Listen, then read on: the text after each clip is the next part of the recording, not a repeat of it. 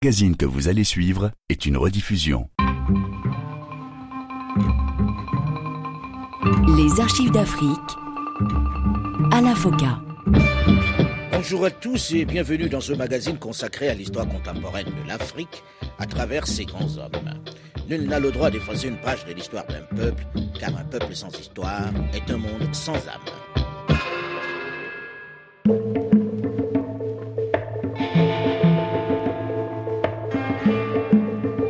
Inclassable, imprévisible, insaisissable.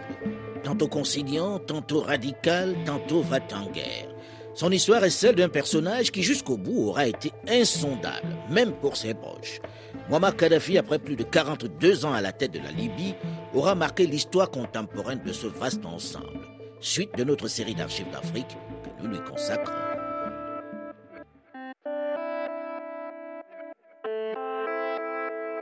Après être parvenu à faire plier à lui tout seul, dès son accession au pouvoir, tous les mastodontes qui exploitaient le pétrole dans son pays, Muammar Kadhafi, qui vient de lancer sa révolution, d'instaurer en Libye sa troisième théorie universelle, son socialisme arabe, a en cette année 1973 une occasion exceptionnelle qui lui est offerte de relancer son grand projet d'unité arabe qu'il ne parvient toujours pas à réaliser depuis quatre ans. La guerre de Kippour, lancée par Sadat contre Israël pour récupérer les territoires conquis par Tsahal en 1967, en particulier la péninsule du Sinaï et le plateau du Golan, a manifestement suscité une réaction de solidarité de la part des nations arabes qui se réunissent à Koweït pour adopter des sanctions cette fois-ci contre le monde occidental afin qu'elles fassent pression sur Israël. L'arme utilisée est celle du pétrole. Mercredi 17 octobre 1973, à la stupéfaction générale, les ministres des pays exportateurs de pétrole, arabes, Algérie, Libye, Koweït, Arabie saoudite, Émirats arabes unis et Irak, réunis à Koweït, décident de réduire chaque mois de 5% leur production pétrolière jusqu'à la fin de la libération des territoires occupés par Israël. Une décision lourde de conséquences qui va bouleverser l'économie mondiale. Pour les grandes puissances, c'est la récession. La croissance est touchée au cœur. La brutale augmentation du prix du pétrole porte un coup très dur aux économies occidentales dont la croissance repose largement sur une consommation exponentielle d'or noir. Du coup, l'investissement s'effondre et le chômage s'envole. On compte plus d'un million de demandeurs d'emploi en France. La crise que nous traversons est la plus sérieuse, la plus durable, la plus éprouvante que le monde ait connue depuis les années 30. Dans cette crise, Bien que Sadat n'ait pas jugé utile d'informer Muammar Kadhafi avant de se lancer dans la guerre contre Israël, le leader libyen, vexé, en colère dans un premier temps, va timidement envoyer quelques armes pour soutenir la coalition égypto-syrienne. Mais il est également très actif dans ce bras de fer contre les nations occidentales et Israël. La pression sur les cartels du pétrole, il l'a déjà commencé avant même la décision de ses pairs de l'OPEP, l'Organisation des pays producteurs et exportateurs de pétrole il a décidé de sanctionner lui aussi le monde occidental. Lui, il a carrément nationalisé tout le secteur pétrolier, malgré la colère des États-Unis, qui menacent même d'envoyer sur place des forces pour protéger les intérêts des firmes américaines. Et c'est fort de ce bras de fer, encore une fois remporté contre les mastodontes de l'or noir, qu'il se rend au quatrième sommet des non-alignés qui se tient à Alger. Muammar Kadhafi s'y illustre naturellement par ses positions. La majorité des pays du tiers-monde ont des liens de différentes natures avec des blocs en dehors du tiers-monde. Les trois quarts des non-alignés sont intellectuellement colonisés par le monde occidental. Ce que nous devrions faire, c'est nous engager à ce qu'aucun de nous ne se lie économiquement à des monopoles internationaux ou ne se laisse entraîner militairement dans aucun des deux grands blocs. Je sais que certains d'entre nous sont associés économiquement et militairement aux puissances impérialistes de l'Est et de l'Ouest. Notre groupe ne peut absolument pas adopter une attitude politique commune, même aux Nations Unies. Je soutiens sans réserve toutes les propositions faites ici, mais je sais que toute action est impossible. Ce que j'espère, c'est que nous nous engagions à ne pas nous opposer politiquement entre nous, et je crois que cet espoir aussi sera déçu. Nous mettrons fin à cette conférence et nous nous séparerons comme si nous nous étions rencontrés sur une place et avions bavardé. Au cours de ce quatrième sommet, Kadhafi et Fidel Castro, le leader cubain, se sont ouvertement heurtés. Kadhafi l'a traité de vulgaire satellite exploité par l'impérialiste soviétique.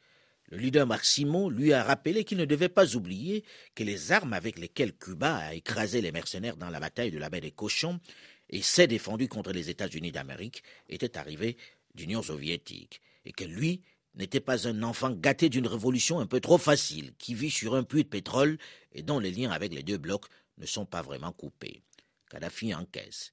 Il en faut plus pour le déstabiliser. Oui, autant qu'on ait pu le comprendre, les propos du colonel Kadhafi étant traduits de l'arabe en anglais puis en français, la Libye va continuer à vendre du pétrole à la France, sans restriction. Pour le reste, les journalistes n'ont pas pu obtenir beaucoup de précisions. Hier soir, le chef d'État libyen, vous le savez, a oublié de venir à la conférence de presse qu'il devait donner. Ce matin, il était bien au rendez-vous, mais sa conception très personnelle des conférences de presse a coupé court à la curiosité. Tendu, euh, crispé, vêtu tout de noir, le colonel Kadhafi a commencé d'abord par demander qu'on éteigne toutes les lumières de la salle. Puis il a prévenu, vous n'avez droit qu'à une seule question. Louise de Béa a quand même réussi à lui demander tout à la fois s'il était en bonne santé, puisque hier soir il avait éprouvé le besoin de se faire faire un check-up, et s'il était toujours décidé à bouder le sommet des pays arabes à Alger. Monsieur le Président, comment, à votre avis, L'Europe peut-elle aider à la recherche d'une solution au Proche-Orient? Tout d'abord, il faudrait que l'Europe arrête l'émigration de ses, de ses citoyens vers la Palestine. Ensuite, il faudrait qu'elle rouvre ses portes pour le retour de ceux qui ont déjà collaboré avec l'agression là-bas pour qu'ils rentrent chez eux. C'est le problème du Moyen-Orient, n'est-ce pas? L'Europe doit également faire la différence entre l'agressé et l'agresseur. Les excentricités de Kadhafi ont fini par l'éloigner des dirigeants de la sous-région. Même Bourguiba, qui après l'avoir méprisé s'est rapproché de lui au point de signer son idée de fusion, est forcé de tourner le dos à cette fusion panarabe qu'il leur propose.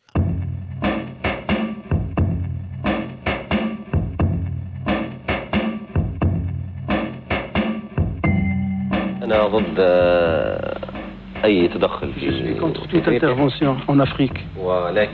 Mais à chaque État indépendant en Afrique ou ailleurs, chaque État indépendant a le droit de demander de l'aide d'autrui. Il est du droit de tout État. indépendant de s'allier avec un autre État. Jusqu'à présent, je ne vois pas d'agression extérieure contre un État euh, africain. Mais ce qui se passe actuellement, c'est l'intervention d'armées étrangères, et notamment au Tchad et au Chaba, pour mater des mouvements populaires.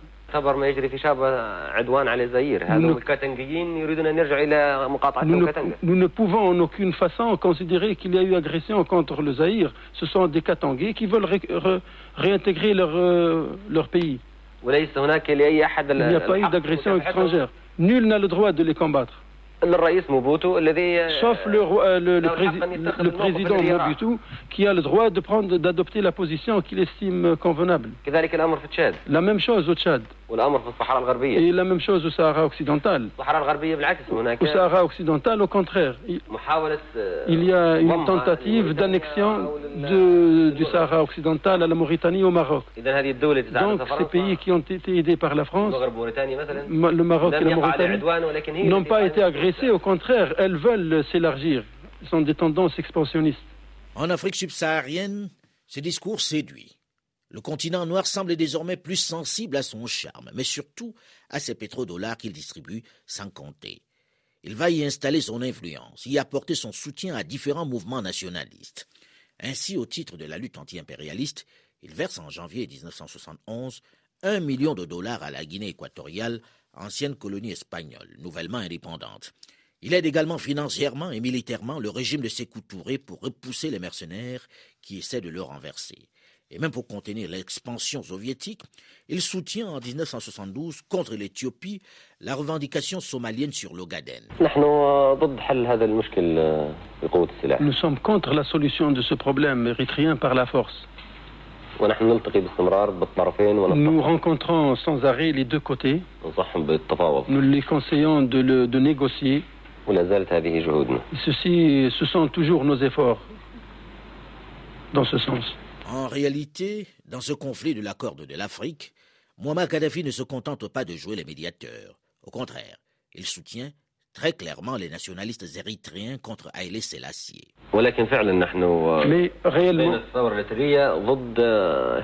c'est vrai, nous avons, nous avons construit la révolution érythréenne contre le Haïlé Selassie. En fait, notre objectif, c'était de promouvoir les facteurs révolutionnaires en Éthiopie afin d'abattre le, le, régime Haïlé Selassie. Et nous avons même poussé à la révolution contre Haïlé Selassie. Et cet appel, notre appel a, été, a eu une réponse positive en Éthiopie et le régime Selassie est tombé. Muammar Kadhafi est également l'un des principaux soutiens d'Idi Amin Dada d'Ouganda qui vient de renverser Milton Obote considéré comme proche d'Israël. Le Tchad revêt pour lui un intérêt stratégique important. C'est sa zone de sécurité. Il ne peut admettre qu'il y ait en Djamena un gouvernement qui lui soit hostile et qui risque de le placer en situation de dépendance vis-à-vis de l'Égypte ou d'Israël. Il faut influer sur le paysage politique tchadien. C'est pourquoi François Ngarta Tombalbaye, le premier président du Tchad, va subir ces assauts répétés. Il va utiliser les arguments les plus insolites, accusant par exemple le chef de l'État protestant d'entretenir les relations avec Israël ou encore d'opprimer les musulmans. Il dénonce aussi l'oppression exercée par la population du Sud, noire, animiste, chrétien, sur les populations du Nord composées de chameliers islamisés. Et c'est pourquoi il va soutenir le Front de libération nationale, le Frolinat. Il installe d'ailleurs très officiellement la première armée révolutionnaire tchadienne d'Abbasidique à Tripoli, ce qui amène le régime de Tombalbaye à rompre les relations avec Tripoli. Mauvaise idée qui va plutôt amener le chef de l'État libyen à intensifier le processus de déstabilisation. Devant tant de pression, de conflits qu'il entretient dans le pays, Tombalbaye décide finalement de rompre ses relations diplomatiques avec l'État hébreu.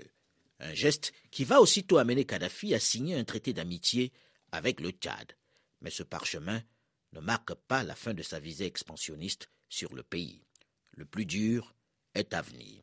Pour le moment, en ce début d'année 1975, c'est un push perpétré par ses compagnons de lutte, ses amis du Conseil de la Révolution, Abdel Monem Al-Ouni, ministre de la Défense, et Omar El-Meeshi, ministre de la Planification, qui lui offre l'occasion d'organiser une importante purge de son régime.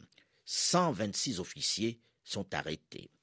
C'est dans ce climat de tension que paraît le premier tome de son livre vert, qui évoque essentiellement ce qu'il appelle la solution du problème de la démocratie. Il y évoque notamment les vices du fonctionnement d'un État dirigé d'en haut par un représentant élu. Cette fois-ci, il promet de faire des Libyens des heureux propriétaires de leur logement et de mettre fin à toute spéculation et corruption. La méthode est parfois un peu violente. Par exemple, le fait de lutter contre la spéculation immobilière qui fait flamber les prix en interdisant l'achat de terrains vendus par l'État s'ils servent à la construction de maisons locatives ou encore la confiscation de maisons construites grâce au crédit public si celles-ci ne sont pas occupées par leurs propriétaires. Résultat, plus personne ne construit. En réalité, cette période celle où le régime commence à basculer, à se durcir, puisque règne une sévère censure. L'étudiant d'hier, qui se nourrissait de nombreuses lectures révolutionnaires et des idées de grands penseurs, interdit la propagation des livres. La peinture, la musique et le théâtre sont inexistants. Le cinéma se limite à la propagande. Pourtant, malgré ces changements, cette radicalisation qui frappe essentiellement la bourgeoisie, les étudiants et les intellectuels, la grande masse semble ne pas se plaindre. Au contraire, Muammar Kadhafi continue de moderniser la Libye. L'économie marche, les chantiers industriels avancent. Il fait également appel à une main-d'œuvre étrangère bien ciblée, notamment tunisienne, soudanaise, maltaise et tchadienne. On parle de plus en plus de la Libye comme une véritable réussite économique et sociale. L'argent du pétrole accroît les revenus de la population. Dans le Maghreb, les Libyens jouissent d'une place privilégiée. Kadhafi, en quelques années, a construit d'importantes infrastructures, des hôpitaux et des écoles. C'est sûr, les Libyens vivent largement mieux que sous l'ère du roi Idriss. Les bidonvilles ont disparu au profit d'immeubles modernes. Jean-Emmanuel Pondy, auteur de Vie et mort de Muammar Kadhafi, quelle leçon pour l'Afrique? 90% de la population libyenne avait accès à l'eau.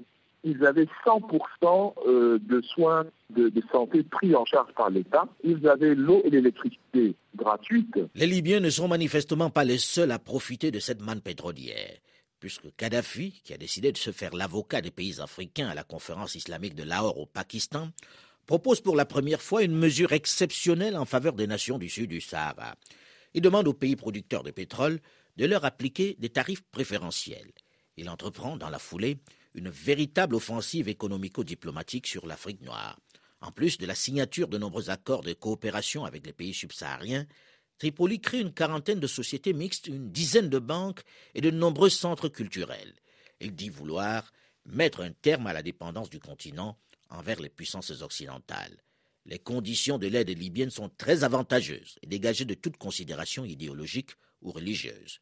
L'action économique libyenne est menée par le biais de deux organismes. La Libyan Arab Foreign Bank, chargée des prises de participation bancaire, et la Libyan Arab Foreign Investment Company, pour ce qui est investissement d'hiver. Même si parfois les projets ne sont pas très bien ficelés et sont quelquefois mornés, un bon nombre doit sa survie ou sa disparition à la qualité de la relation de Kadhafi avec les dirigeants des pays bénéficiaires. Malgré ces incohérences, la Libye devient l'un des principaux pivots des relations interafricaines en matière d'aide économique et financière. Elle investit aussi bien au Zaïre de Mobutu, 100 millions de dollars dans le secteur minier, que dans le Bénin de Mathieu Kérékou, ou encore au Burundi, dans la construction notamment de l'université de Bujumbura. Elle est également en Guinée de Sékou Touré, en Gambie, au Gabon, en Centrafrique, au Cap-Vert. Le colonel Kadhafi est partout. Jean-Emmanuel Pondy, auteur de Vie et mort de Muammar Kadhafi, quelle leçon pour l'Afrique? C'était tout sauf désordonné, mais il faut dire que la marque de fabrique de Muammar et Kadhafi était quand même la surprise dans toutes les actions qu'il entreprenait. C'est pour ça que ça donnait cette impression. Mais si vous regardez bien, euh, il avait euh, bien organisé l'investissement en Afrique, sans aucun doute. Euh, il avait des sociétés qui s'occupaient justement d'investir et qui investissaient de gros montants. Par exemple, je vais vous donner juste un exemple hein, très très simple. Il avait créé un ensemble de portefeuilles dont le but était d'investir en Afrique. Par exemple, la Libya Africa Portfolio, LAP, disposait d'un capital de 8 milliards de dollars. Donc 5 devaient être consacrés exclusivement à l'Afrique. Ça, c'est un seul groupe comme ça. Il y avait la Libyan Foreign Investment Company et la Banque sahélo-sahélienne. tout cela, c'était des grosses boîtes qui investissaient lourdement dans des joint ventures, c'est-à-dire des actions économiques euh, conjointes, jumelées, avec des pays comme, comme le Mali, ça s'appelait Malibia. Ils avaient 100 000 États sur lesquels ils avaient, par exemple, planté des produits agricoles qu'ils fructifiaient ensemble. Donc c'était quand même des investissements sérieux, des investissements lourds et qui allégeaient beaucoup dans la vie quotidienne des Africains. Tripoli va devenir le passage obligé de tous ceux qui se découvrent une âme de révolutionnaire, de militants progressistes. Le chef de la Jamaïria donne sans compter. Tripoli devient aussi la capitale de la subversion d'où partent de nombreuses actions de déstabilisation. Ainsi, grâce à l'argent du pétrole, il peut prêter 150 millions de dollars à l'Angola d'Agostino Neto, honorer la facture de 300 millions de dollars d'armes livrées par Moscou à Mengistu d'Éthiopie, offrir 5 millions de roupies au maire de Port-Louis, juste pour irriter Sir Siwasagur Ramgoulam, le premier ministre mauricien. De nombreux mouvements nationalistes bénéficient de son soutien, comme nous allons le voir dans une dizaine de minutes dans la suite de cette série d'archives d'Afrique que nous lui consacrons. Muammar Kadhafi va très rapidement devenir la plaque tournante, le principal financier des mouvements à la fois de lutte contre l'apartheid, mais également indépendantistes. Il a aussi des visées expansionnistes sur ses voisins, notamment le Tchad et le Niger. La nouvelle étape de sa révolution va, dans les mois qui vont suivre, modifier considérablement la vie des Libyens et pas seulement la leur. Rendez-vous dans une dizaine de minutes, juste après une nouvelle édition du journal sur RFI.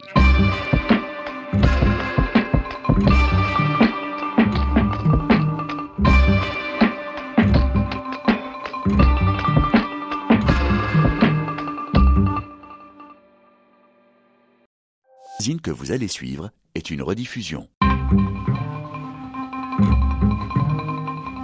Les archives d'Afrique Alain Foka. Bonjour et bienvenue à tous ceux qui nous rejoignent seulement maintenant dans la seconde partie de ce magazine consacré à l'histoire contemporaine de l'Afrique à travers ses grands hommes. Nul n'a le droit d'effacer une page de l'histoire d'un peuple, car un peuple sans histoire est un monde sans âme.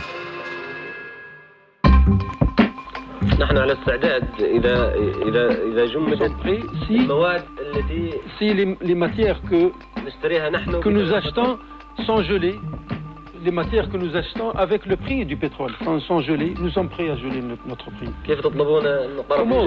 Comment, vous demandez à, une partie de geler ses prix alors que l'autre partie augmente sans arrêt les, prix? En moins d'une dizaine d'années, à la tête de la Libye, Muammar Kadhafi a changé le visage de son pays.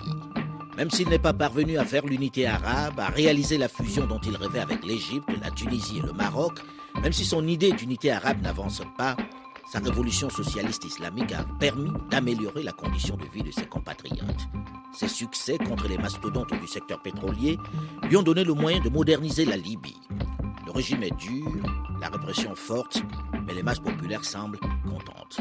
Et l'opposition muselée. Suite de notre série d'archives d'Afrique consacrée Muammar Kadhafi. Actuellement, je ne suis pas président, je suis secrétaire d'un congrès populaire. Réellement, c'est vrai, le, le gouvernement s'estompe. Il, il, y aura un congrès populaire qui aura un secrétariat et un comité populaire qui ressemble euh, qui prendront la place du gouvernement local. Et de l'ensemble de ces, de ces petites structures locales se formera l'autorité générale au niveau du, du pays. Et ainsi de suite, chaque congrès, chaque congrès, c'est-à-dire chaque, au niveau de chaque circonscription, aura un congrès, un secret euh, et un comité populaire. Il n'y aura plus, il y a plus de président. Le président, c'est le peuple. Huit ans après son arrivée au pouvoir, Muammar Kadhafi, qui a écarté la majorité des officiers avec qui il a réalisé son push de 1969 et installé un régime autoritaire, entre dans la nouvelle étape de son socialisme kadhafien. La Libye de 1977 s'appelle désormais Jamaïria Arabe Libyenne Populaire Socialiste. Kadhafi abandonne toute fonction officielle tout en gardant les pleins pouvoirs. Devient le guide. Le peuple est désigné comme l'unique détenteur du pouvoir qu'il exerce grâce aux syndicats et aux comités populaires de base. Malgré la dureté du régime, les nombreuses arrestations et les réformes draconiennes qu'il impose, le petit peuple continue de le soutenir puisqu'il voit son niveau de vie amélioré.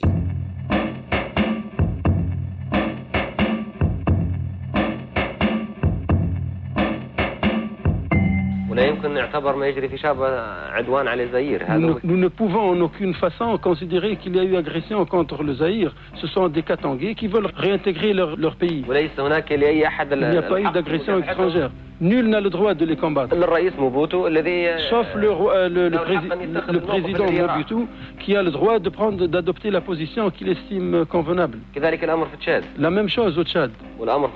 Et la même chose au Sahara occidental. Au Sahara occidental, au contraire. Il y a une tentative d'annexion du Sahara occidental à la Mauritanie et au Maroc. Donc ces pays qui ont été aidés par la France, le Maroc et la Mauritanie, n'ont pas été agressées, au contraire, elles veulent s'élargir.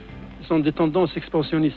Après ses échecs au Maghreb, Kadhafi a intensifié ses relations avec l'Afrique subsaharienne, où il se montre très généreux, notamment avec les mouvements et groupuscules nationalistes.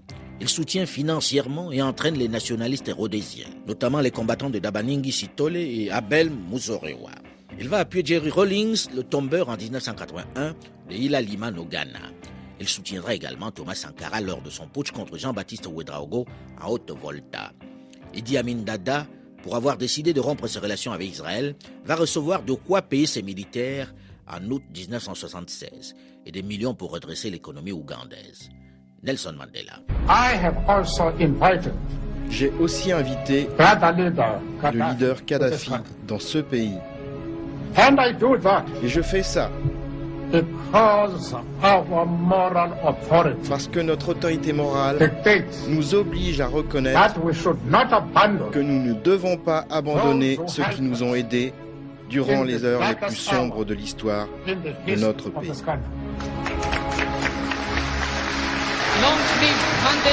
Muammar Kadhafi va être l'un des principaux soutiens de l'ANC de Nelson Mandela dans la lutte contre le régime d'apartheid en Afrique du Sud.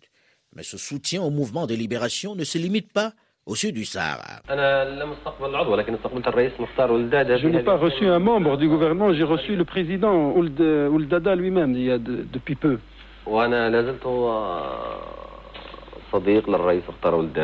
Je suis toujours l'ami du, président Ouldada. Je nous tendons la main, l'aide, euh, une main amicale au peuple euh, frère de Mauritanie. Mais je m'oppose absolument avec le président Mokhtar Ouldada, mon cher ami, sur euh, son désir d'annexer une partie du Sahara avec le Maroc. Je considère que c'est une, une haute personnalité, que c'est un homme sage. Mais, mais je, je, considère que sa décision de vouloir annexer une partie du Sahara et ne, ne contient aucune sagesse. C'est parce que j'aime beaucoup la Mauritanie que je tiens à ce que le, le, le président Mokhtar Dada se retire de cette, de cette erreur. Je suis sûr que la Mauritanie perdra dans ce problème et elle ne gagnera rien. Autre pays dans la ligne de mire de Muammar Kadhafi, l'Égypte. Il reproche à Sadat d'entamer les négociations avec Israël. Pour lui, Sadat est un traître à la cause arabe. Ce que Sadat a fait n'avance ni ne recule.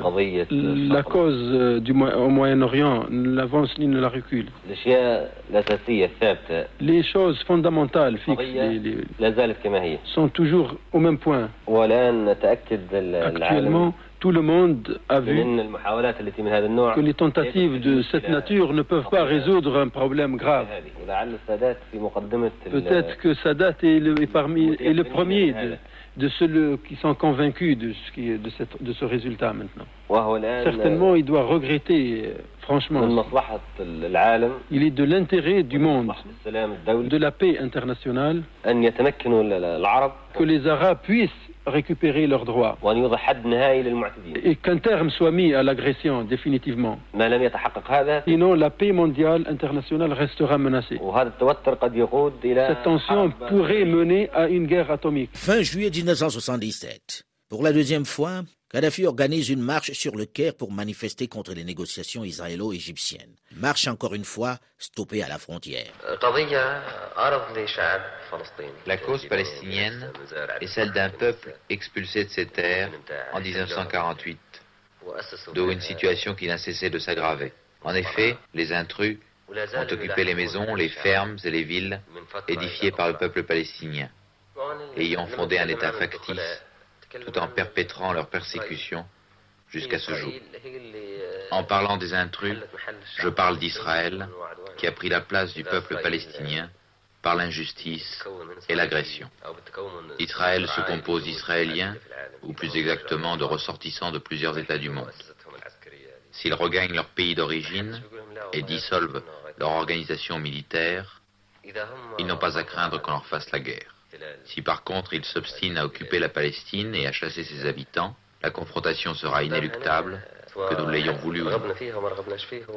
Kadhafi prend également parti pour la cause palestinienne en apportant son soutien au mouvement le plus radical, le Fatah Conseil révolutionnaire d'Abu Nidal.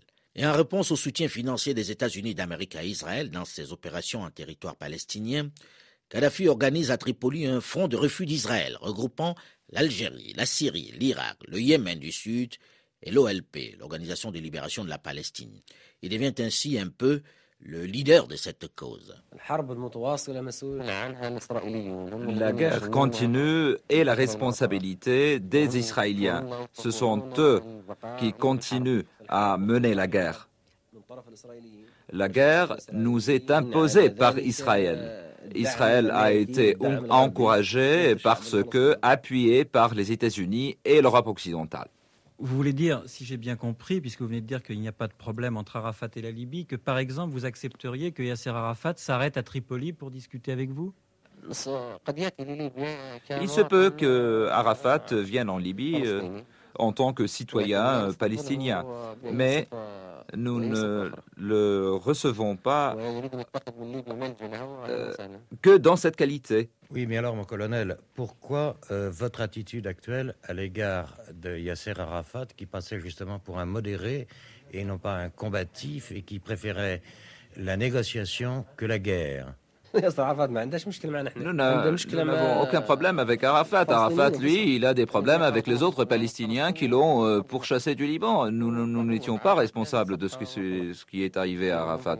Et nous estimons que nos relations avec Arafat est une page du passé maintenant. Mais tout de même, il y a quand même l'Égypte qui est impliquée, Monsieur le Président, dans cette affaire. Moi, ce qui me frappe, j'étais avec Yasser Arafat lorsqu'il est arrivé en Égypte ce qui m'étonne, c'est que vous analysez la situation comme l'ont analysé un certain nombre de gens qui pensent que euh, c'est une victoire pour Yasser Arafat, mais qui ne pensent pas que c'est peut-être une défaite pour Israël, ce rapprochement.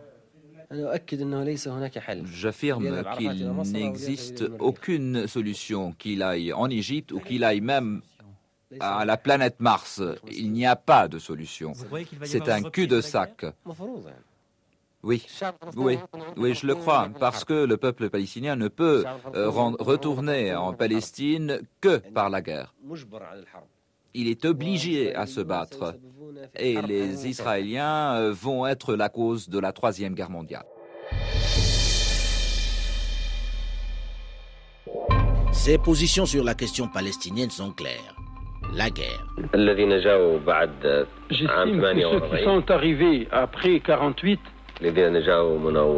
ceux qui sont arrivés de, de l'Europe, de l'Asie, et qui se sont groupés en Palestine pour créer Israël, je, ces gens doivent retourner à leur pays respectif. Et qu'un État palestinien qui regroupe les Palestiniens, les Arabes et Juifs. Le mot palestinien ne veut pas dire les Arabes seulement. mais le mot palestinien veut dire les Arabes et les Juifs qui vivaient dans le même euh, pays, en Palestine, ensemble, côte à côte. Mais les habitants qui sont arrivés après 48, la Seconde Guerre mondiale, et qui existent toujours euh, sur cette terre, ce sont des envahisseurs, des racistes colonialistes qui ont envahi la terre. Comme le, le, peuplement raciste blanc qui, qui a occupé l'Afrique du Sud et la, ou en Namibie. En Afrique australe. C'est ça la solution. Il est de l'intérêt du monde, de l'humanité, d'appliquer cette solution. Ou alors, sinon, vous devez, vous, Européens, vous devez reconnaître que vous, étiez euh, que vous êtes en train d'opprimer jusqu'à présent les Juifs qui vivent euh, parmi vous. Ce qui fait que cette oppression a fait qu'ils émigrent de leur pays et qu'ils aillent en Palestine pour l'occuper.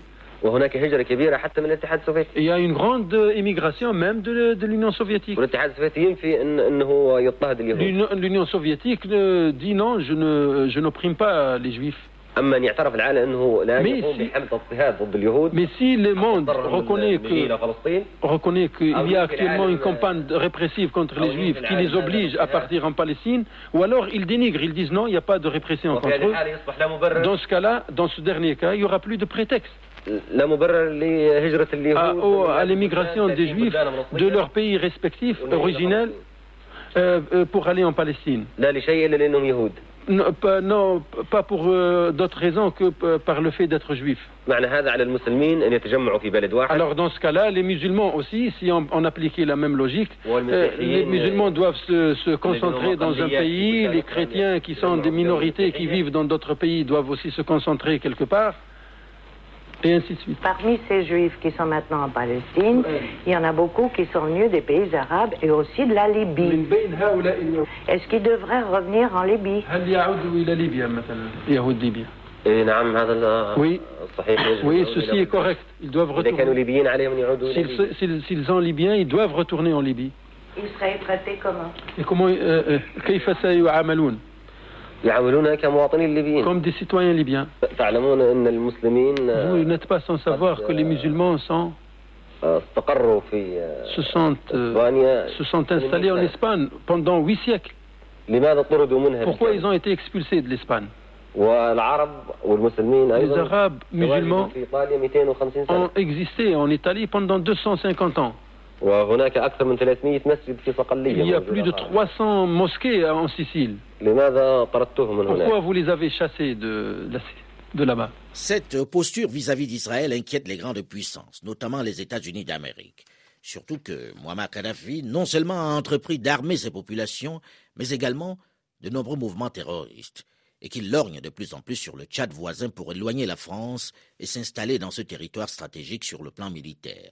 Des velléités expansionnistes qui vont quelque peu embraser certaines régions du monde dans les mois qui vont suivre notamment avec des actions terroristes et une violente guerre au Tchad ou encore des tentatives de déstabilisation au Niger. Nous en parlerons la semaine prochaine dans la suite de cette série d'archives d'Afrique spéciale Muammar Kadhafi. Archives d'Afrique, c'est terminé pour aujourd'hui. Nous poursuivrons la conversation sur cet autre espace en vous donnant rendez-vous sur l'antenne pour la suite la semaine prochaine, même heure, même fréquence. Delphine Michaud, Olivier Raoul et Alain Foucault, nous vous souhaitons un bon week-end à l'écoute des programmes de Radio France Internationale. Dans un instant, une nouvelle édition du journal sur RFI.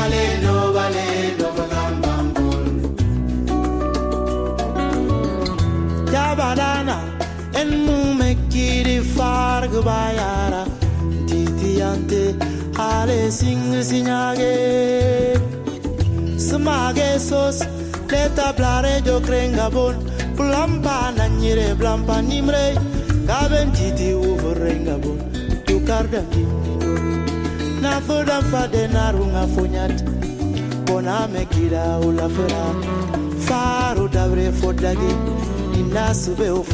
bon. Una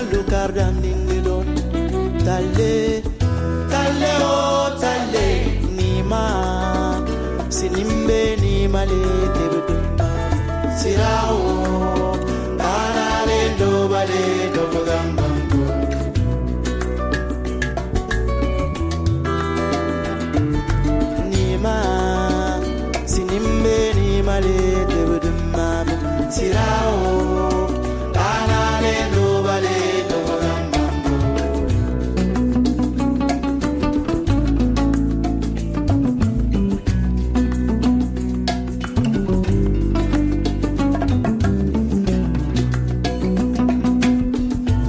chababasanya mabudi dondabunan katumabola singesinyagi jaite matiranga pula kamara oma matanga pula jasi ara ara sambo pula mane majikole